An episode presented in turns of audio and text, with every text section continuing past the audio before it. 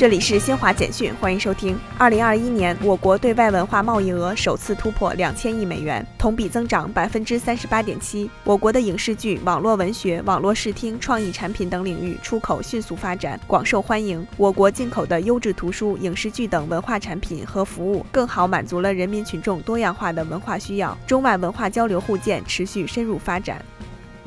商务部新闻发言人束觉婷二十一号表示，根据中韩自贸协定有关规定，两国已启动中韩自贸协定第二阶段谈判，以负面清单模式开展高水平服务贸易和投资自由化磋商。迄今，双方已举行九轮正式谈判，取得实质性进展。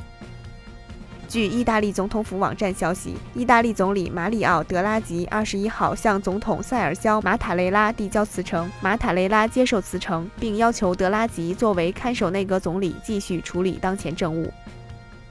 日本央行二十一号结束货币政策会议后宣布，继续坚持当前超宽松货币政策，维持利率水平不变，同时将二零二二财年截至二零二三年三月通胀预期上调至百分之二点三。